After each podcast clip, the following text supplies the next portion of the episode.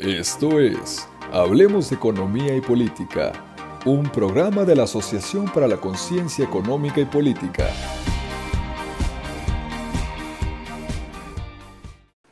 Bienvenidas y bienvenidos a un nuevo episodio de Hablemos de Economía y Política. Soy Francisco Dávila, presidente de la Asociación para la Conciencia Económica y Política.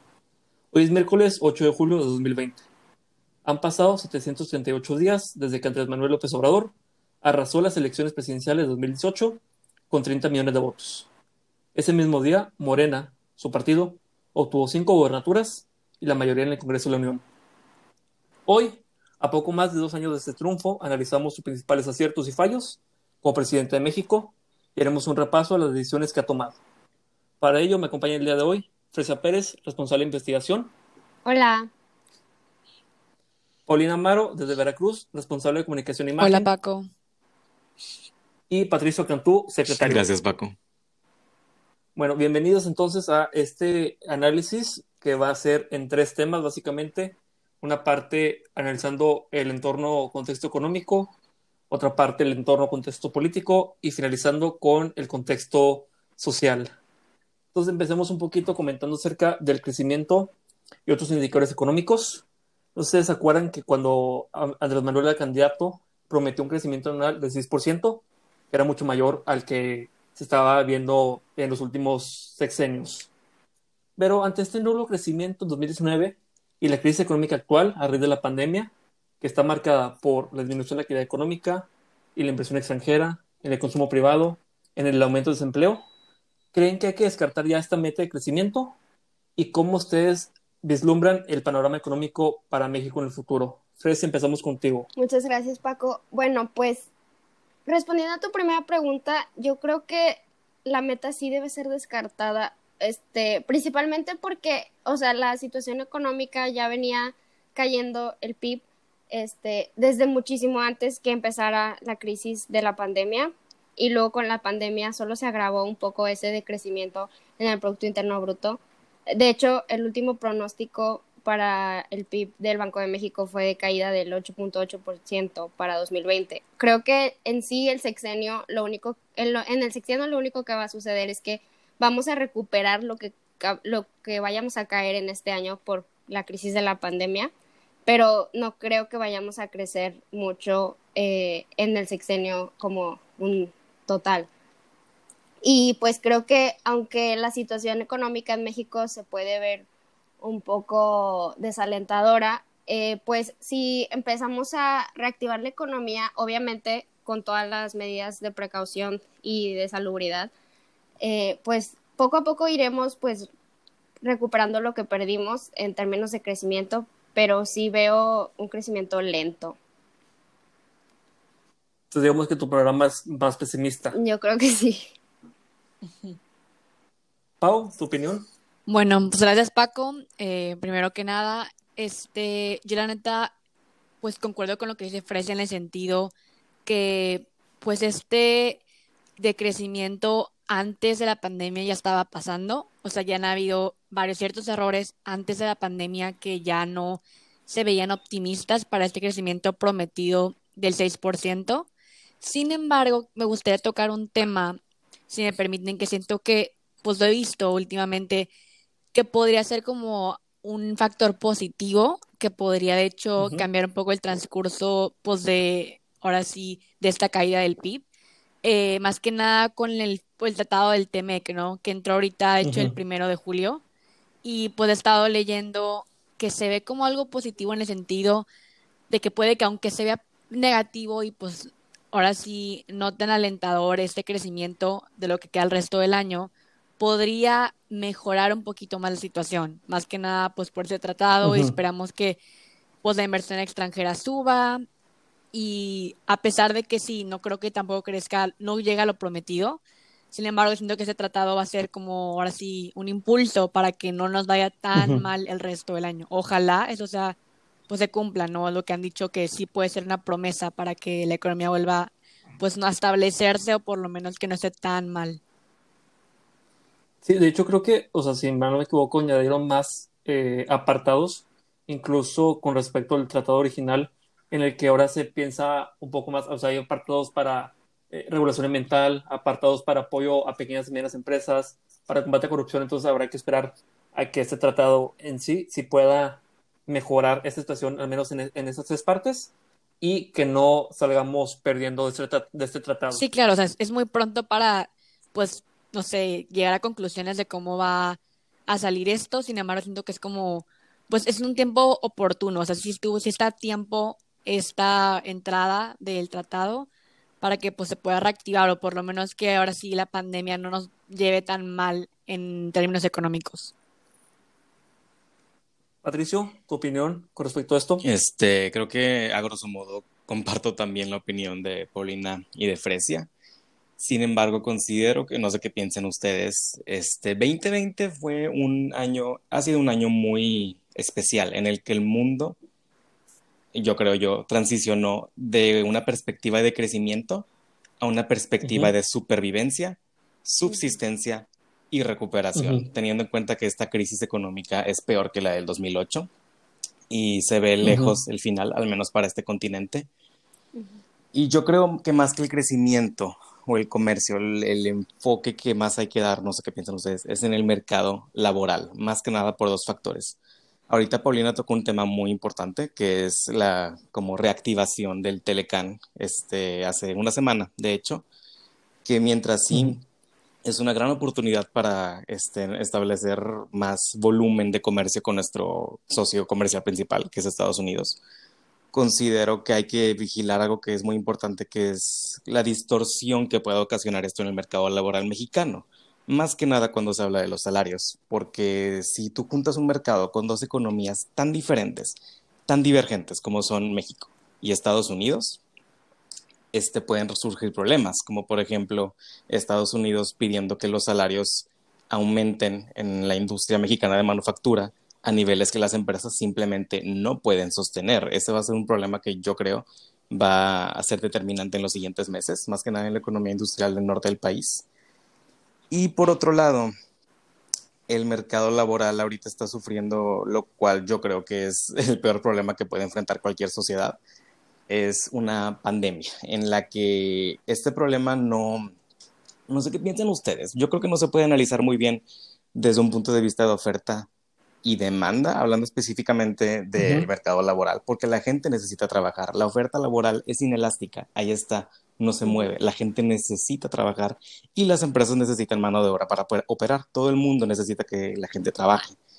Pero en un escenario en el que socializar es un peligro de muerte, es ahí la interacción donde puedes sufrir, sufrir un obstáculo imprevisto, ¿no? Entonces, eh, se viene muy difícil. Creo que nada por estos dos factores, este, no sé qué opinan ustedes. Sí, déjame nada más, o sea, retomando un poco tu punto, Pato, eh, pues yo creo que aparte de eso, o sea, también como no lo podemos analizar desde una perspectiva de oferta y demanda en términos de mercado laboral, porque pues o sea, las empresas necesitan vender, pero en momentos de pandemia hay negocios que se han clasificado como no esenciales y sus ventas han caído en, o sea, en proporciones, pues, este, un poco aterradoras para las empresas y para sus ganancias. Entonces han tenido que dejar ir a mucha gente, a pesar de que las necesitan para continuar su producción o su venta, han tenido que despedir a las personas porque pues simplemente ya no, o sea, ya no es rentable mantenerlas ahí. Entonces, creo que sí es, es muy, o sea, muy razonable verlo como que no lo podemos analizar tan fríamente en términos de oferta y demanda del mercado laboral. Y a eso súmale las restricciones de salud, que ya el gobierno está diciendo a la empresa, tú no puedes operar, tienes que cerrar, y ahí la gente pierde su empleo y la empresa pierde sus ganancias. Estoy totalmente de acuerdo. Sí, es, es, es muy fácil decirlo, tienes que cerrar, pero sin este algún estímulo, algún apoyo de gobierno, es, va a ser muy difícil mantener a estas empresas y las que más van a salir afectadas son las pequeñas y medianas y microempresas del país. Pero bueno, ¿alguien, ¿algún otro punto, contrapunto en esta materia de economía que quieran comentar antes de pasar al punto del el aspecto político? Si no, nos pasamos entonces al siguiente aspecto. Pues yo quiero, o sea, yo quisiera hablar este en sí como de las medidas que o sea, que se han tomado no solo en la pandemia, sino en general como el sexenio de Andrés Manuel López Obrador, bueno, lo que lleva, que son dos años creo. Este, pues, por ejemplo, pero más que nada en términos de esta pandemia, lo que decías ahorita, Paco, que las empresas pequeñas y medianas son las que más se van a ver afectadas. Yo creo que es precisamente porque en el aspecto de la política fiscal el gobierno se ha quedado un poco corto.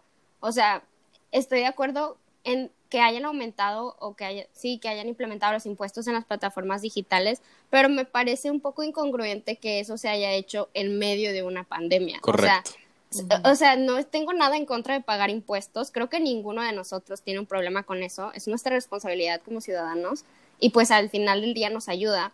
Pero México es de los pocos, es, si no el único país que pone impuestos en medio de una crisis. De una recesión. o sea, eh, No es el tiempo, ajá, no es, no es el tiempo oportuno. ah, o sea, creo que la política fiscal está siendo muy ma- manejada muy pobremente.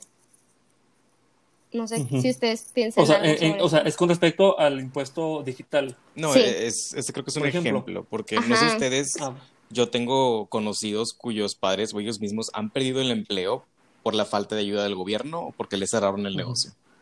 Hablando más de como un alivio fiscal inexistente, al menos en nuestro estado Nuevo León. Yo también, o sea, te, eh, conozco personas que tienen que pagar las rentas porque no les están perdonando pues el pago, pero no tienen de dónde porque su negocio no es esencial y no puede operar. O sea, si el gobierno implementara algún tipo de ayuda fiscal, o sea, muchos negocios no estarían tan perjudicados ahorita. Que de hecho la teoría económica te, te anticipa en caso de recesión, este, al menos desde un punto de vista keynesiano, el Estado es el encargado de inyectar un estímulo fiscal para que no pase Claro. todo lo que está sucediendo, que es lo que hacen las economías ya desarrolladas, por así decirlo. Ujú. En Ujú, otros que- que países sí se ha incluso- visto, o sea, sí se ha visto, por ejemplo, Canadá, yo creo que es un, es un tema importante a tocar, que es un- ahora sí como una motivación a otros países de todos los estímulos que han dado, todos los préstamos, o sea, han apoyado a la sociedad a que en serio se queden y cumplen, y cumplan con así con la cuarentena, quedar en casas, porque este es estímulo, ¿no? O sea, estímulo económico y estímulo social de querer como ayudar y quedarte. Y siento que eso le ha faltado también mucho ahora sí al gobierno de AMLO, especialmente por esa que no han apoyado de esa manera que nos gustaría, pues nosotros como ciudadanos responsables, este, recibir a cambio. Sí. Bueno, y otra cosa, Pasem- rápido, Dale, dale, rápido, o sea, solo para cerrar esto, es que me llamó mucho la atención lo que dijo Paco, digo Pato, perdón, este, sobre pues que la teoría keynesiana establece que el gobierno es el que debería de realizar ese gasto en tiempos de crisis. Y creo que, o sea, el gobierno de AMLO ha gastado mucho y lo hemos visto, pero el gasto que se ha hecho es principalmente en subsidios, en becas, en Megaproyectos también. Ajá, en- pero en básicamente en cosas que no van a dejar una rentabilidad, que no están siendo productivas. No hay gasto productivo en, En el, el gobierno corto de plazo. AMLO. Claro. Sí, Ajá. claro. Ujú. Entonces creo que eso también es un punto que ha fa- o sea, en el que ha fallado el gobierno en estos dos años.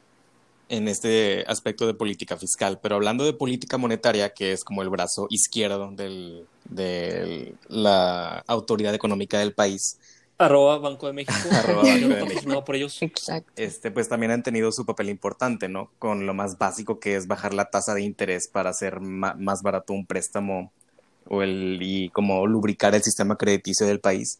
Sin embargo, no sé qué piensan ustedes, yo creo que en este caso de pandemia, la política monetaria se ve muy limitada, porque el problema, este, como yo lo veo al menos, no es falta de liquidez, no es falta de créditos, sino es, reitero, la imposibilidad de hacer actividad económica por el peligro que involucra socializar con las personas, que es una facultad inherente del ser humano que necesita para cualquier actividad económica. Entonces, sí, el Banco de México ha hecho todo lo que puede, sin embargo, creo que la política fiscal era más importante en estos últimos En dos momento. años. Sí. Claro. Sí. Sí. Pasemos entonces al segundo segmento que es el aspecto político. Aquí hay dos temas. Primero vamos a comentar un poco acerca de la corrupción y los escándalos. Desde el primer día de gobierno, López Obrador prometió acabar con la corrupción. Es así que llegó a decir que antes los actos de corrupción se aprobaban desde arriba, es decir, desde el presidente el Ejecutivo. Sin embargo, Ana Guevara, de la Comisión Nacional de Deportes, Irma Heréndira, Función Pública, Manuel Barlet, Comisión Federal de Electricidad, Zoe Robledo, el IMSS y varios otros, funcionarios han cometido actos irregulares de este gobierno. ¿Hasta qué punto creen que realmente se ha combatido la corrupción? Precia. Bueno, yo considero más bien que la corrupción pues es un problema sistémico. especialmente pues en nuestra sociedad mexicana hemos venido combatiendo la corrupción desde mucho tiempo atrás. Sin embargo, nunca hemos eh, salido exitosos de esa batalla. Aunque AMLO haya prometido y siempre básicamente alarde sobre que su gobierno es menos corrupto que otros, yo creo que se ha visto permanencia de la corrupción. O sea, no creo que se haya combatido mucho y si se ha combatido, la verdad es que yo no, personalmente no veo los resultados. O sea, creo que el gobierno de AMLO ha mm, permanecido con esta tradición del compadrismo en el gobierno y la verdad es que, y la, la meritocracia, entonces creo que no se ha combatido tan profundamente como se reclama que se ha hecho. Pero no sé qué piensan ustedes. Pau. Pues más que nada, concuerdo con Fresia. Eh, que es totalmente un problema sistémico y la verdad estuvo mal, siento que estuvo muy precipitado a decir que iban a acabar completamente, porque es fueron, sus palabras, ¿no? Que iba a decir que iban a acabar con la corrupción. Se me hace una promesa muy difícil de cumplir, más que nada porque ya es algo que ya ha venido con el tiempo. O sea, aunque sea ahora sí todo un sistema nuevo, se podría decir, un nuevo partido, lo que tú quieras, es algo que lamentablemente ya traemos arrastrado de, pues, de varios sexenios anteriores. Y pues no se, han, no se ha visto bien. Ahorita estaba viendo que México está posicionado como uno de los países todavía muy corruptos en el índice de, de corrupción a nivel mundial. Y pues no, o sea, no, no hay mejora, no se ha visto ahora sí en datos eh, que, esto, que esta promesa haya pues surgido o haya cumplido su propósito. Pero es curioso porque lo menciona a cada rato que esa es la fórmula para acabar con la crisis económica, el combate de corrupción, combate de corrupción. Pero como dicen ustedes dos, no, no se ha visto resultados y no es tampoco un tema de es que el otro, el otro gobierno fue menos corrupto, más corrupto. Es como quiera que ese problema se acabe y que se cumpla con esa promesa. Patricio, ¿tu opinión con respecto a esto? Eh, mira, la corrupción es un tema muy interesante, pero creo que también es una palabra a la que estamos muy acostumbrados a como abusar de. O sea, la corrupción, entendiéndola, yo creo, como el doblar un marco institucional o de leyes como para fines personales es para mí un aspecto más cultural que político, porque, no sé, siento que para tener un cambio cultural de tal magnitud se requiere algo más que un cambio de partido político. ¿Me explico? Este, eso ya es más bien en las personas y en la manera en que nuestra sociedad opera. Este, y algo muy curioso que estaba hablando con mi familia el otro día, no sé qué piensan, es como si el trono mexicano estuviera como inherentemente apegado a, ese estilo, porque hemos tenido tres diferentes partidos, dos transiciones democráticas y no se han visto los cambios que ningún partido ha prometido. Entonces está, está muy curioso la relación que hay entre el Estado mexicano y su sociedad. Este, y el gobierno de AMLO creo que ha tenido un, una acercamiento al tema muy explícito, sin embargo con puro cambio institucional, no con cambio cultural. Sí, y aparte, o sea, yo no creo que, bueno, o sea, que la, o sea, no creo, no digo que AMLO esté mal al decir que el combate a la corrupción, o sea, podría traer más crecimiento y desarrollo económico, porque, o sea, sí es cierto, la corrupción es un obstáculo en, en términos económicos, pero creo que no puede, o sea, como dijo Pau ahorita, o sea, decir que vamos a acabar completamente con la corrupción, siendo pues este un problema tan ligado a nuestra sociedad culturalmente hablando, pues creo que sí es un poco imposible de cumplir. Claro, y de mucho tiempo atrás más que nada. Sí, es más que nada, estoy de acuerdo. Sí. Pasando otra vez al siguiente tema, ahora de política exterior, que es un asunto muy actual.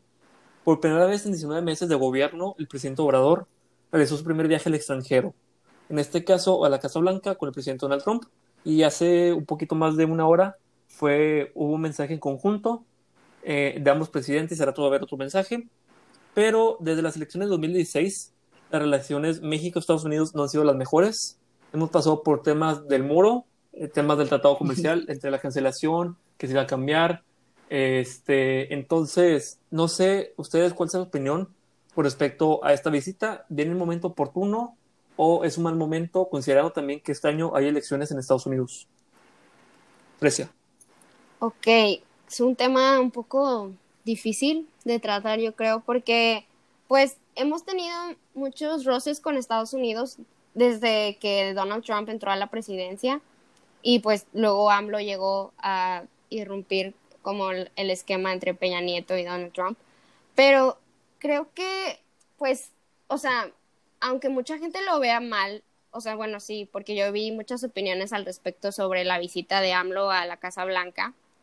Yo creo que en sí, pues, está bien mantener una relación amigable con Estados Unidos, porque al final del día son, es uno de nuestros socios comerciales más grandes, sino que el- es el más grande. El más sea, importante, no- el más grande. Ajá, eh, ajá, es lo más importante. No podemos tener una relación agresiva con ellos. Y, o sea, lamentablemente porque Estados Unidos tiene la posición de poder en nuestra relación comercial con ellos. Entonces, yo creo que mantener una relación amigable, pues es primordial para poder hacer negocios.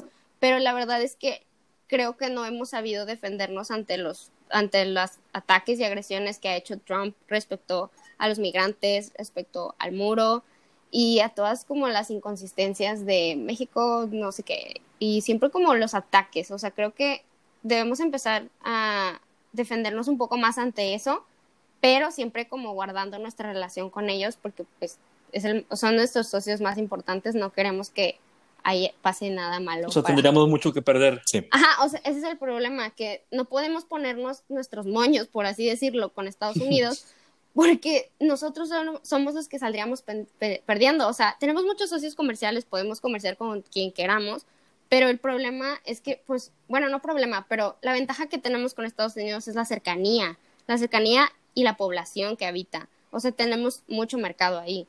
Creo que por eso, o sea, sí es como importante mantener nuestra relación. Paulina, tu opinión con respecto a esta visita.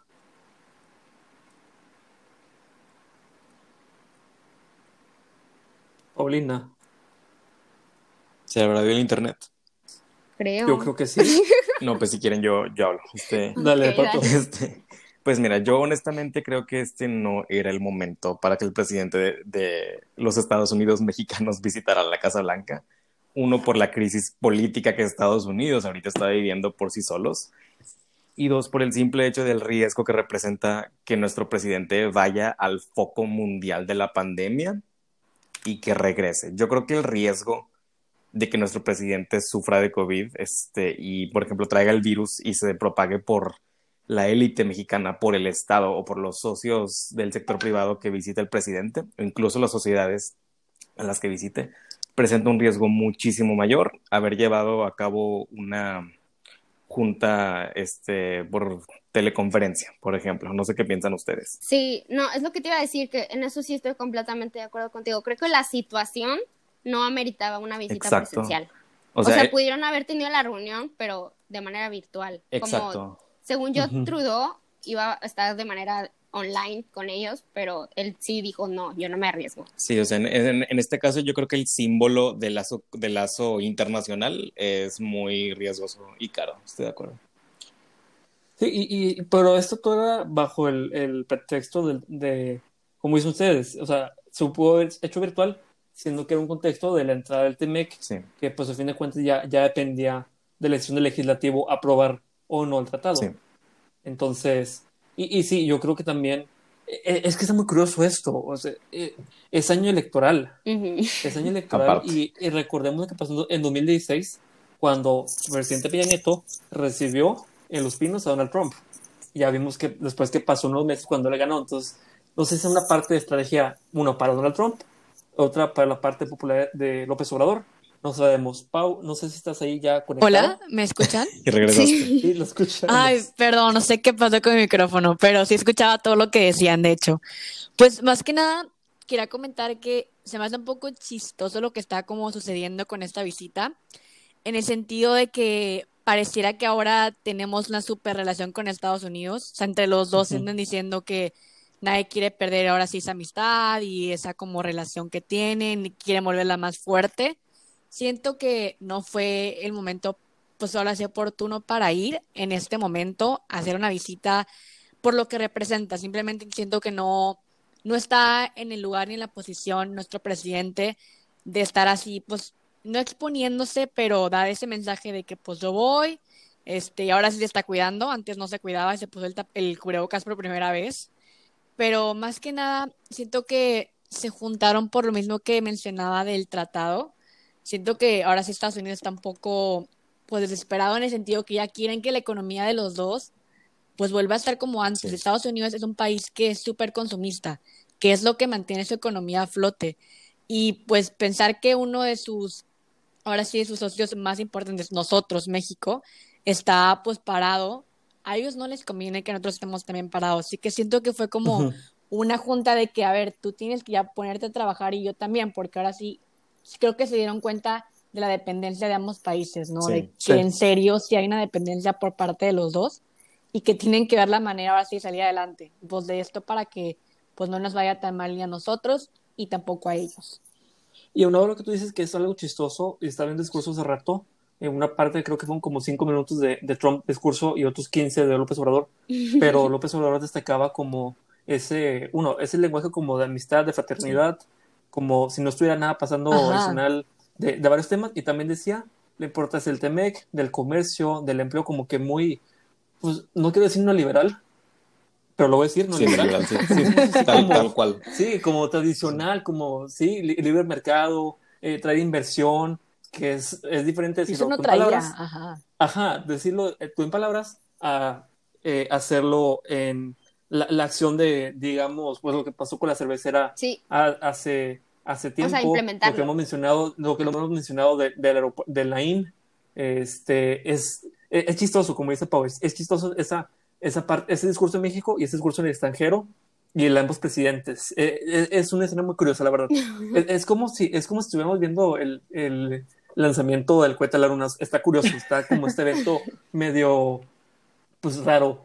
Alguien, una amiga diría que es como la simulación que está como ahorita medio glitchada, medio rara. Pero no sé, entonces yo creo que es, es, es está, como, es, como dice es un tema muy complicado, pero mm, yo tampoco veo como haya sido tan oportuna esta visita y esperemos que no tenga repercusiones, la verdad no creo, pero las elecciones de noviembre. Y pasamos al último segmento, que es la parte de la sociedad y la desaprobación, que es un tema también un poco controversial. De acuerdo con la encuesta del financiero, estas son fuentes de, de estas encuestas. Con la encuesta del financiero, AMLO mantiene un 56% de aprobación entre los mexicanos. Es una cantidad alta, más de la mitad, pero en 2018 era del 77%, en 2019 era 66%. Entonces, tanto otra casa encuestadora, GEAISA, señala que la aprobación de mandatario es mucho menor, 39%. ¿A qué creen que se deba esta baja de aprobación? Y hay que recordar, en un año hay elecciones de, renovación de, del Congreso de la Unión, gobernaturas. ¿Creen que a Morena les afecte esta baja en la popularidad? Porque es, no sé ustedes, es como el relacionas fácilmente Morena con Obrador, como esa conexión de los nombres. ¿Ustedes qué opinan de, de esta, de esta baja en la aprobación? ¿A qué se debe? Fresia. Bueno, eh, respecto a la baja en la, en la aprobación, yo creo que tiene un poco que ver con la situación de la economía y la pandemia. O sea, López Obrador, eh, pues no es de, o sea, no es nuevo que la política fiscal y en sí las medidas que se han tomado para responder ante la pandemia no han sido las mejores. Y como vamos en camino, o bueno, ya estamos en camino, o bueno, sí, ya estamos en crisis económica, la gente en México resiente mucho, o sea, pues las crisis, o sea, hemos tenido muy malas experiencias con este tipo de, de fenómenos. Y creo que una vez que las cosas, se, si es que llegan a empeorar económicamente, la gente va a resentir al gobierno, porque pues es algo que se, o sea, es, normal hacerlo. Eh, entonces yo creo que la, la baja en la, en la aprobación se viene más que nada de eso, de la crisis y de que la gente se está quedando sin trabajo, la gente no está teniendo dinero. Eventualmente, si la situación económica sigue como está ahorita, eh, los programas de gasto social que está haciendo el gobierno de AMLO se van a quedar sin dinero que repartir. ¿Y qué va a pasar? O sea, esa gente se va a enojar porque ya no está recibiendo su dinero. A lo que, a lo que voy es que, pues sí, creo que la baja de la aprobación tiene mucho que ver con eso. Y aunque no creo que, o sea, bueno, tengo opiniones muy mezcladas, o sea, yo misma, respecto a si Morena va a, o bueno, qué va a pasar con Morena en las elecciones de 2021. El gobierno de AMLO tomó una estrategia muy peculiar respecto a la repartición del gasto. O sea, normalmente lo que pasa con los ciclos políticos es que se alinean con los del gasto y pues lo que pasa generalmente es que el gasto se realiza durante los últimos años del sexenio para, como quien dice, pues dejar el legado, que como que la imagen de que el gobierno hizo algo y que invirtió en algo y ayudó al país de cierta manera. AMLO tomó un enfoque totalmente distinto y lo que hace es que ahorita está repartiendo mucho gasto en sus primeros años de gobierno. A mí no me gusta pensar, pero mi teoría respecto a este cambio en la repartición es que tiene mucho que ver con las elecciones de 2021. O sea, creo que al repartir el gasto ahorita, la gente va a estar feliz, va a decir, estoy recibiendo ayuda del gobierno, el gobierno es bueno, me va a ayudar, bueno, reelecciones. En, bueno, no reelección, pero como continuar el mandato en 2021. Y, o sea, eso hace, y como pues se asocia mucho la imagen de AMLO con la de Morena, creo que sí tiene mucho que ver con lo que va a pasar en las elecciones. Paulina, ¿tu opinión con respecto a esto? Sí, más que nada, pues siento que, y creo que todos sabemos que a partir de esta pandemia fue cuando empezó a caer la popularidad de, pues, de AMLO. Y más que nada siento que se debe a, a que de por sí no estábamos preparados, tristemente, el sector salud de nuestro país y del mundo. En sí, la capacidad de, pues, de dar ese servicio de salud no estaba preparada y se nos salió de las manos y ahora ya son problemas más que un problema de salud, ya es un problema económico, un problema social, y pues la gente está cansada y siento que AMLO no ha sabido tomar esas decisiones ni dar las palabras correctas para, pues no tranquilizarnos, pero darnos como una seguridad como en otros países que la dan, de que vamos a salir de esta. Y más que nada siento que igual los datos que se están presentando, pues son muy ambiguos y no dan seguridad. O sea, no está padre que te digan, pues aquí es el pico, cuando no es, cuando ya vamos a salir. Y siento que eso pues causa inseguridad en nosotros, en la población, y es lo que pues la gente ya está cansada y no le y su popularidad va, a seguir bajando si él no toma ahora sí las medidas y las palabras correctas en sus acciones, o sea, no está siendo congruente con lo que prometió, como dijimos en un principio, y siento que por nada también ya no sabe ahora sí qué podría estar diciendo para calmar la situación, ¿no? Pero es más que nada por eso, siento que ahora sí que los datos no están bien este, formulados, no están bien dirigidos y no ha habido resultados, que es más que nada de todo eso. Saludos a López Gatel, esperemos que esté escuchando este podcast y que sea seguidor de nosotros. Saludos, doctor. Eh, Pato, ¿tu opinión con respecto a esto? Este, sí. Mira, yo creo que la baja de la aprobación del presidente es aparte de todo lo que ya hemos hablado de la respuesta del gobierno mexicano ante la pandemia, este se debe a otros factores, que es más que nada la inhabilidad del gobierno de atender movimientos o demandas sociales, que para mí yo identifico tres que son principales. Primero, el movimiento feminista. Creo que este, la marcha de marzo tuvo el infortunio de que una semana después fuera el, COVID y pasó a la historia, lamentablemente. Los feministas, la oposición política que desde día uno ha hecho demandas hasta cierto punto muy razonables, ¿no? Pues que pasamos de un gobierno tecnócrata a uno totalmente social, es como tiene que haber un balance y sí reconozco ese, esa demanda social, ¿verdad? Y el final, el más importante creo yo, es los megaproyectos de este gobierno, que desde el día uno se hicieron dar a la luz, se canceló, se canceló el aeropuerto, perdón, y se decidió instalar más, más que nada el tren Maya. Y aquí, mejor de lo que yo jamás se los podría explicar, existe una activista indígena y lingüística en Oaxaca que se llama Yasnaya Elena. Les sugiero, o les recomiendo, no sugiero a todos, seguirla en Twitter porque ella tiene muchas fuentes o muchos, muchas explicaciones muy bien hechas del por qué, por ejemplo, el tren Maya es una mala idea.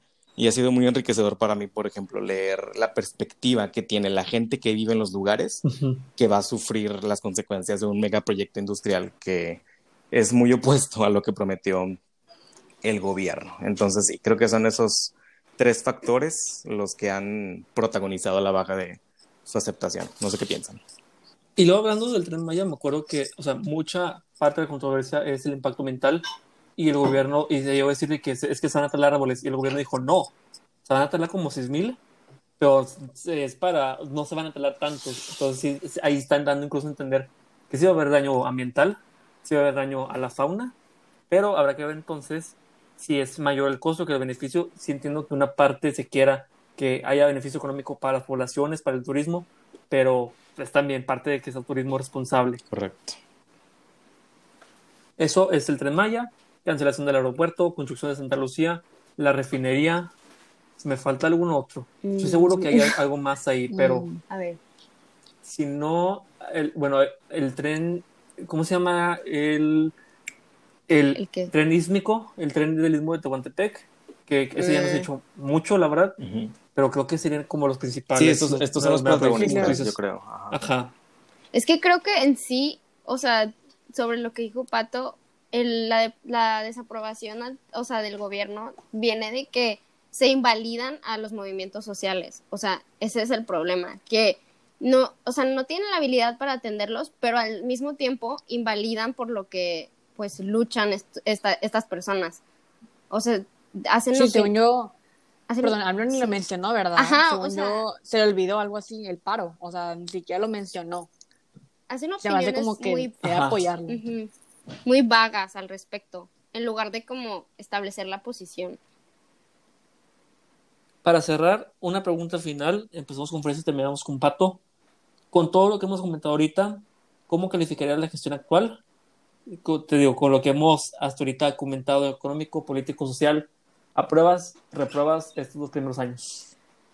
Pues, ah, o sea, no te voy a dar una calificación en sí, pero creo que si de algo estoy muy segura es que al gobierno de AMLO le falta muchísimo. O sea, la verdad es que, bueno, o sea, es que suena bien feo, pero, o sea, yo creo que yo sí, o sea, pues reprobaría de que estos dos años, más que nada porque hay muchas cosas y como que la atención se enfoca en todo, pero en nada. O sea, siento que están atacando todo, pero a la vez no están poniendo atención en nada, no están siendo efectivos en nada. Y aparte, o sea, aparte de todo eso, en sí, creo que, pues como dijo Pato hace rato, el cambio como de sistema de gobierno a uno más socialista, a todos nos ha pegado como shock y el gobierno de AMLO no ha sabido adaptarse a la sociedad. O sea, nosotros, pues ahorita como dijiste, Pa- Pa- Paco, somos bien, o sea, neoliberales. O sea, estamos estábamos un poco Eh, acostumbrados. yo no soy, yo no soy. Estamos, Yo no sé. est- estábamos acostumbrados a otro tipo de sistema gubernamental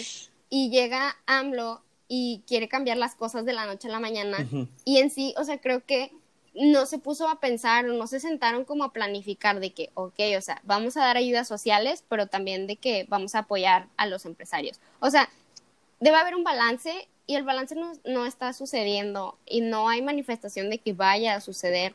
Entonces, o sea, creo que todavía falta mucho en lo que trabajar. Sin embargo, rescato cosas buenas. O sea, por ejemplo, a mí me pareció súper buena idea la ayuda que se le da a los ancianos, porque hay, o sea, hay ancianos que en sí no tienen pensión, porque pues en sus trabajos nunca los legalizaron o no sé, problemas legales, administrativos. O sea, por ejemplo, mi abuelito, él trabajaba en una compañía, pero por cosas de la vida, no sé por qué, o sea, nunca lo registraron y no tiene pensión. Entonces, o sea, la ayuda, la ayuda económica que le da AMLO a los ancianos, pues ayuda a mi abuelito. Y así como ayuda a mi abuelito, quiero pensar que ayuda a muchísimos otros ancianos. Sí. Y pues los ancianos a veces son una, una parte de la población de la que nos olvidamos, pero son una parte muy importante. Entonces, a mí eso, o sea, esa idea me pareció genial y me encanta que los abuelitos estén recibiendo ayuda y pues saben, o sea, yo sé que ellos lo administran bien y que pues les está ayudando con su supervivencia. Entonces, creo que aunque falta mucho trabajo, pues sí, o sea, podemos rescatar pequeñas cosas que han beneficiado a partes de la población. Paulina, misma pregunta. Respuesta. Pues, Paco, que es una pregunta ahora sí difícil, pero pues siento y pienso que se han habido tristemente más fallas que éxitos en, pues, en su- lo que lleva de esos dos años, más que nada por las promesas que ha dado y luego nos topamos con cada cosa que decimos, no, pues cómo, ¿no? ¿Cómo se le fue de las manos y, y Sí.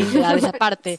Desde prometer que va a quitar completamente la corrupción cuando sabemos que es algo pues un poco, pues no sé, difícil de obtener en tan poco tiempo, que como dijimos es algo muy cultural, el crecimiento del 10%, que también se me hizo muy optimista y, y ahorita con la pandemia pues menos, ¿no? Igual la manera en que pues el gobierno ha, ha querido llevar esta, esta problemática eh, de salud social se le han juntado muchas cosas que pues siento que no han sabido resolver como gobierno. Esperemos, yo sí me alegré un poco de lo de que entró en vigor el TEMEC, sí se me hizo como algo interesante. Me da curiosidad cómo esto va pues a acabar y más que nada a desarrollarse. Ojalá sea algo muy bueno para el país. Necesitamos ahora sí que se reactive la economía, porque tristemente ya, ya no es un problema de salud, ya es un problema económico y social que está causando y nos está costando como país para salir adelante y en todo el mundo. Pero pues tristemente en otros lados se han salido, tristemente para nosotros, pero en otros lados ya han salido más rápido y han podido reactivarse. Aquí todavía lo veo un poco más lejano. Ojalá no sea tan lejano, pero pues sí va a tardar un poquito más. Así que en grosso modo, sí, no es que lo repruebe, pero siento que han habido más fallas y le queda mucho. Ojalá, pues, con lo que todos los, megaproyectos, uno salga bien y sí sea algo muy bueno para el país. Las ideas no son malas, sí siento que hay ideas, pues, buenas. Eh, lo de la corrupción, claro que estoy súper de acuerdo que acabar con ella, claro que va a hacer que se reactive la economía y crezca. Es un, ahora sí es una es una limitante muy grande y sí concuerdo con él que quitarla sería muy bueno, pero pues hay que más que nada aterrizar las cosas y que sus datos concuerden por favor con lo que dice, más que nada. Y ya, eso sería todo. Pato, cerramos contigo esta pregunta. Gracias. Este, pues mira, yo creo que de todos los fracasos que hemos hablado se deben a una sola cosa, no sé qué piensan, es que esta administración está tan absorbida en su propio triunfo electoral que se, yo creo que se tomaron las elecciones del 2018 como el fin de la historia y ya, como que ya ganamos, todo se va a arreglar, todo perfecto. Y es como, y es como no, o sea, cuando tú ganas una elección presidencial más que nada, es el principio de lo que tienes que hacer, no, no el final. Este, entonces sí, siento que este gobierno tiene que dejar de autoproclamarse como el pionero de la democracia en México, porque es, es el discurso y la retórica que utilizan mucho. ¿Se acuerdan el discurso que dio tras los dos años de las elecciones, hace una semana? Ah, el triunfo histórico democrático legítimo Era muy de, de, una administración viendo su ombligo. Me, explico, perdón la, la metáfora un poco fuera de lugar, pero, pero sí. Entonces, sí, yo creo que debe de más como ver hacia afuera en lugar de hacia adentro de sí mismo y no descartar las técnicas económicas de las otras administraciones, porque, por ejemplo, en términos macroeconómicos, yo considero que las otras administraciones tenían al menos como un manejo muy con colmillo de cómo manejar las cosas. Creo que podría aprender mucho de eso sin soltar los principios sociales que definieron en un principio su campaña. Creo que encontrar ese balance es, es la única solución que le veo para la situación actual de Morena. Pero bueno. Sí. Y tal vez eh, eh, no es un poquito más de garra en, en Hacienda. un poquito más de presencia. sí, en los economistas, sí, pues sí. Y o sea, lo que dice Pato, o sea, creo que tiene mucho sentido. O sea, creo que no es necesario dejar ir tus ideales sociales por recuperar lo económico. O sea, al final del día, o sea, suena bien, bien raro, pero la economía es una ciencia social, o sea, se supone que está para ayudar a las personas, para estudiar, entonces, o sea, el comportamiento de las personas, o sea, creo que no deberían estar tan peleados, o sea, encontrar el balance, pues es difícil, pero no imposible. Necesario, sí es correcto. Uh Pau Pato, gracias por este programa y gracias a todos por escucharnos y esperemos en estos días, estas semanas, eh, traer más episodios, más temas. Vamos a, vamos a tirar a temas un poquito más polémicos, si me parece, después. ya, que tenemos colmillo. Me parece. Sí, ya. Pero bueno, gracias por escucharnos a todos. Gracias, Muchas gracias, Paco. Hasta la próxima.